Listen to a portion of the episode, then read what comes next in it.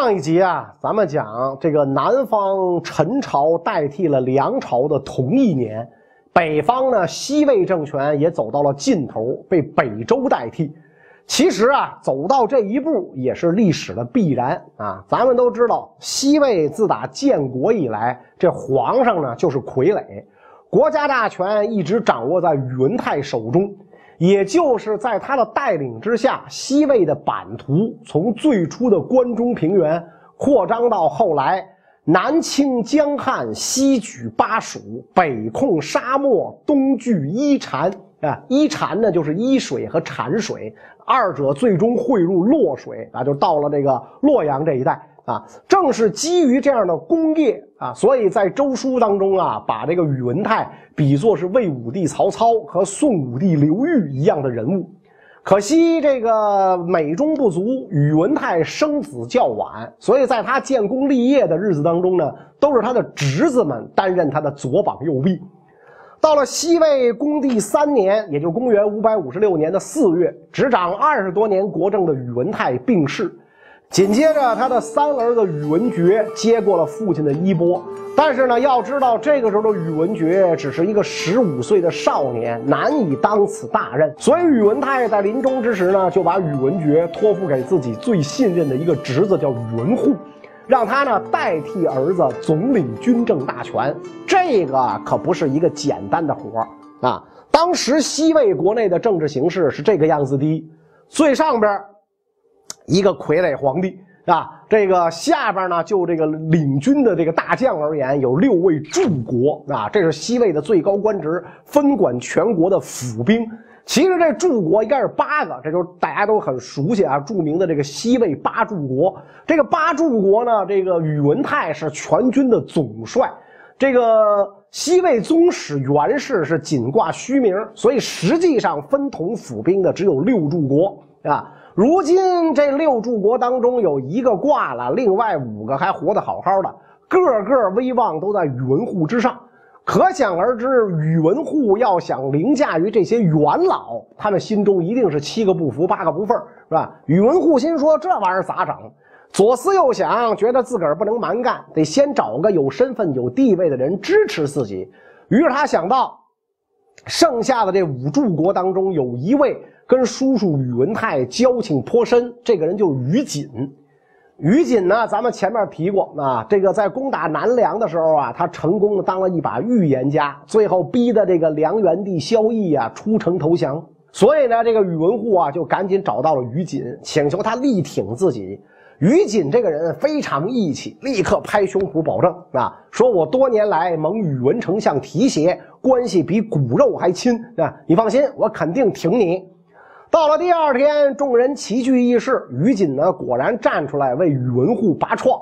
他说呀：“过去帝室倾覆危败，人人企图问鼎，多亏宇文丞相，才有今日为国中兴、百姓稍安的局面。不想如今丞相去了，四位的世子虽小，但是中山公啊，这是宇文护的爵位，对待他犹如亲子一般。现在中山公亲自接受了丞相的临终委托。”所以军国大事应该由中山公说了算啊！于锦辞色抗力，一时之间无人敢表示异议。宇文护一看，赶紧跟着说：“说我平时啊虽然平庸愚昧，如今这样的重任落在我身上，我也不敢推辞。”大家心说：“你真是见高就往上爬，你要不要点脸？”刚想张嘴分辨。于锦没给这个机会，直接走上前，接着宇文护的话茬说：“您如果统领军国大事，我们这些人就依靠了。”说完，哐叽就跪地下拜了两拜。要知道，以前都是宇文护给于锦行礼，现在突然倒过来，其他人就都傻了。这个时候，如果不跟着行礼，就等于公开跟于锦、宇文护撕破脸。无奈之下，大家只好一一跪地，算是承认了宇文护的权威。终于，宇文护在这场权力的博弈当中啊，占得了先机。可是宇文护并没有满足于现状，他知道如今的局面仍然有很多隐患，所以最稳妥的办法得让宇文觉跟隔壁的高阳一样，干脆登上皇位，定下君臣名分。这么一来，就能够安定人心，保证宇文家的利益。说干就干。转过来年正月初一，宇文护逼魏恭帝写下一纸禅位诏书，然后把宇文觉扶上了皇位。只不过宇文觉啊没有称帝，自称天王，国号周，这就是北周政权。宇文护就任大冢宰，就是大丞相啊，把握着实际的军政大权。慢慢的呢，宇文觉长成了坚毅刚决的少年，就越来越看不惯宇文护专权。他身边的这些柱国将军们也天天在他身边啊吹风啊，说这个宇文护专权若此，必将不守臣节，应该尽早把他除掉。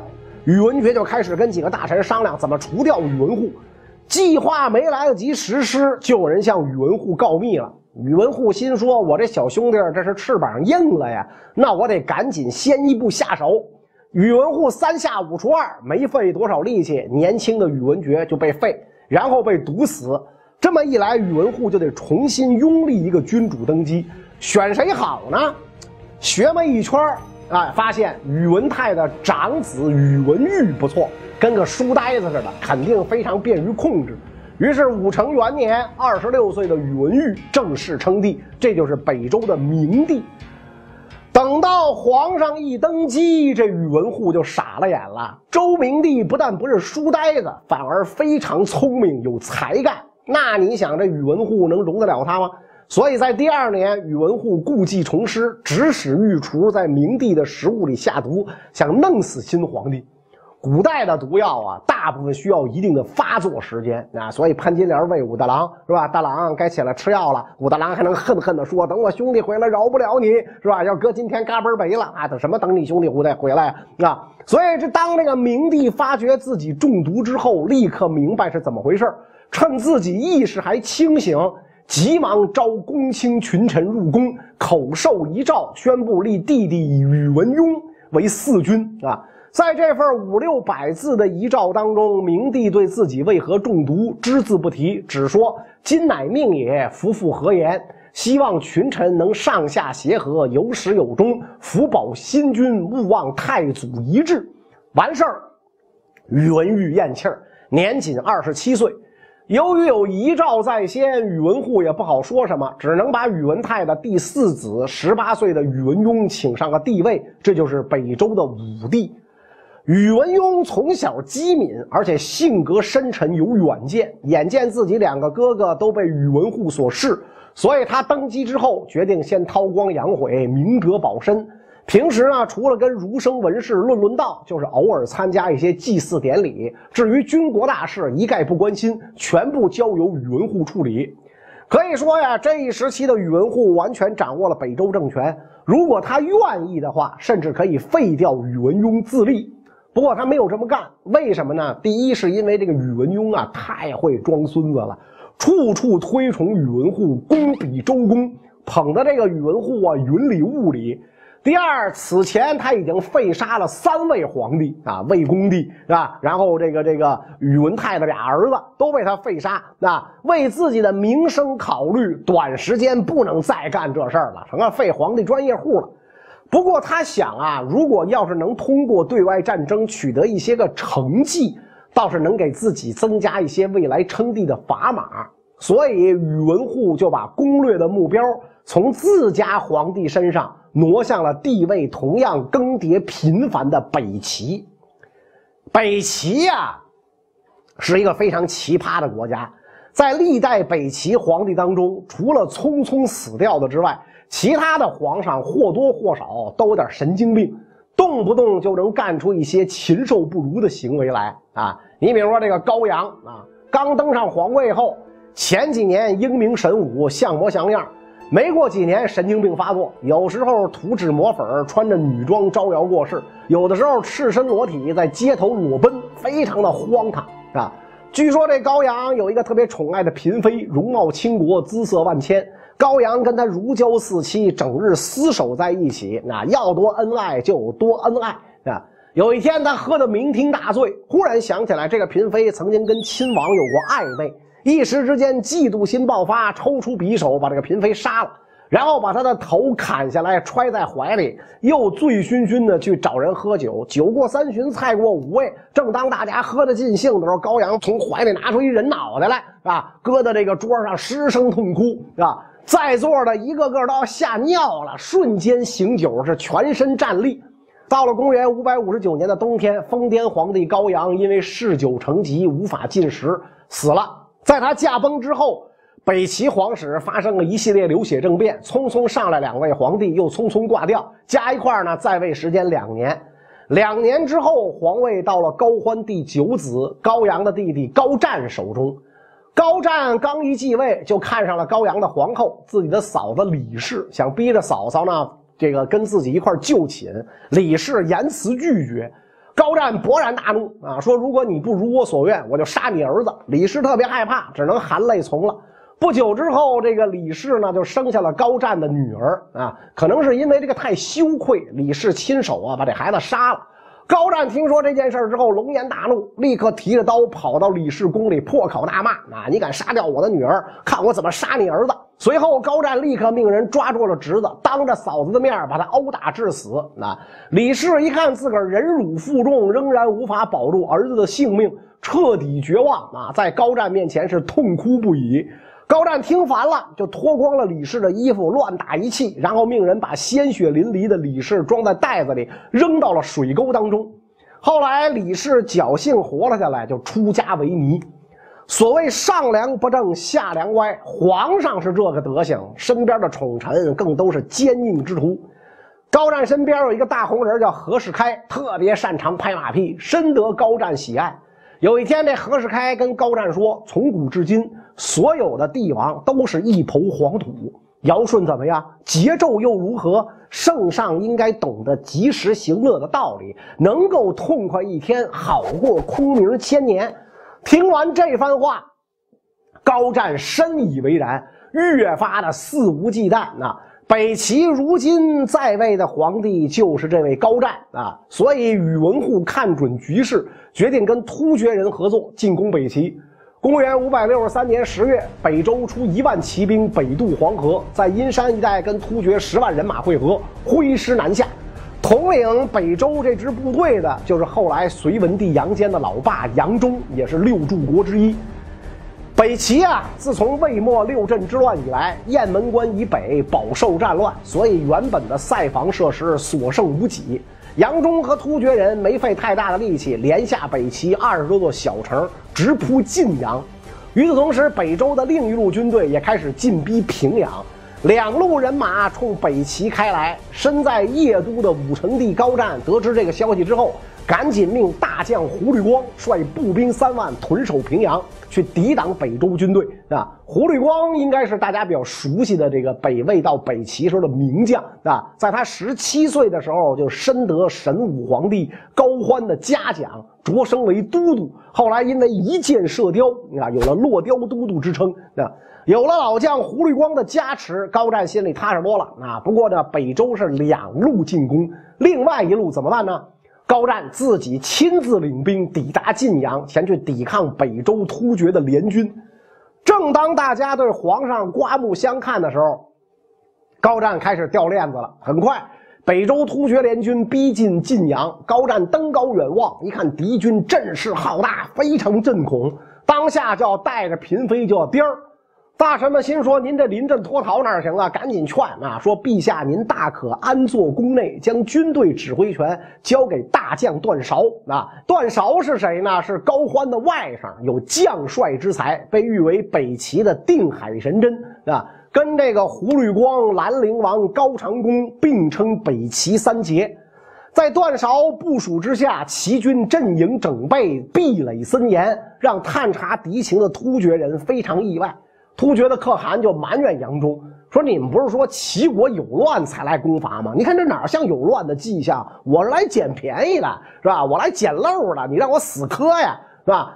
那么这个这个北齐、北周两边都是大将统领，谁能取胜呢？啊，晋阳这边到了来年正月初一，周军以部族为前锋，沿着晋阳西山的山路开始向城下逼近。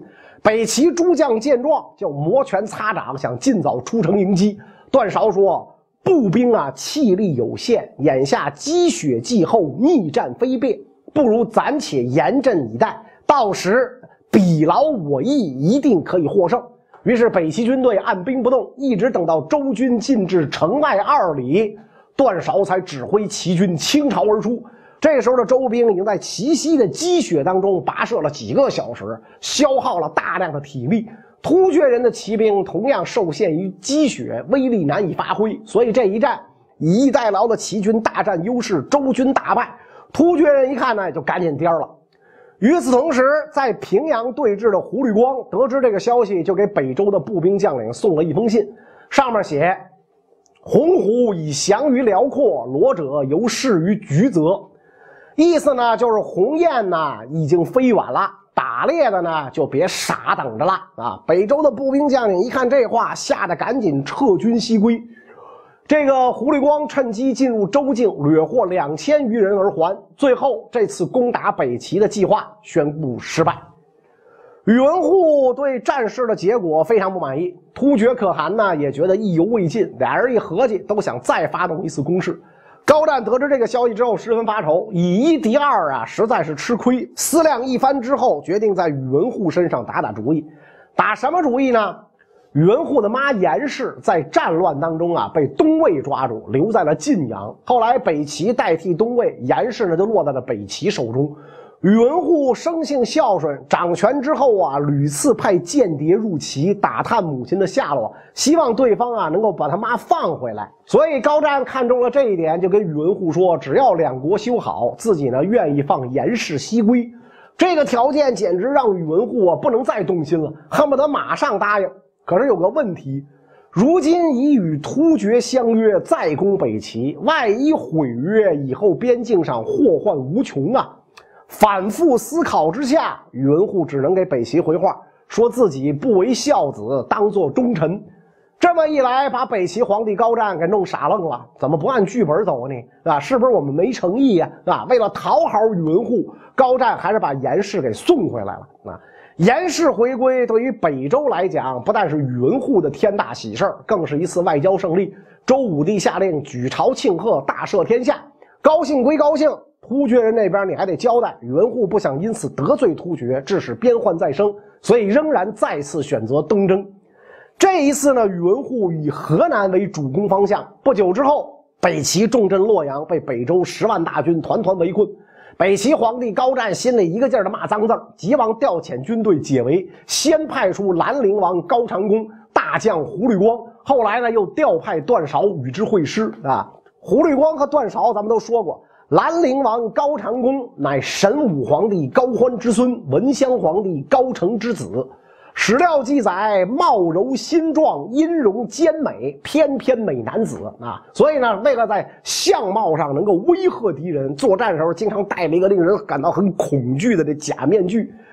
北齐三杰莽山上会了师啊，段韶为左军，高长恭为中军，胡律光为右军。由于周军呐从山脚下往山上攻是仰攻啊，所以段韶用计，且战且走。把周兵引至深谷，周军在爬坡追击的过程当中，气力消耗的差不多了，是吧？阵型也松散。段韶下令齐军下马发动反击，周军大溃。接着，兰陵王高长恭率领五百骑士左冲右突，周兵纷纷坠落溪谷，死伤无数。最后，高长恭索性带领五百骑兵长驱突阵，直接突破周军的包围圈，杀到金庸城下。此举英勇无比。事后，北齐将士特地编唱了一首脍炙人口的歌谣，配以英姿飒爽的舞蹈动作，逐渐形成了一种称之为“大面”的舞戏。这便是著名的《兰陵王入阵曲》。所以在三员大将带领之下，当夜啊，这个北周军队相继烧营遁走。这场史称莽山大捷的战役，终于呢以北齐军全面胜利而告终。年初晋阳失利，年末莽山又败，两次伐齐都大败而归，使得战事的发起者宇文护威信尽失。回到长安之后，他不得不做出姿态，亲率诸将向周武帝谢罪。周武帝宇文邕对他温语慰劳，并未追究，再一次向世人展示了自己的仁厚和宽容。但是宇文护并没有因此收敛，继续恣意妄为，无所顾忌。所以，武帝宇文邕开始跟弟弟策划对付宇文护的办法。终于在建德元年，宇文邕用计把宇文护诛杀，重新夺回了政权。那么下一步，武帝宇文邕就要完成宇文护没有完成的功绩，再次攻打北齐。这一次能不能成功呢？咱们下一集再说。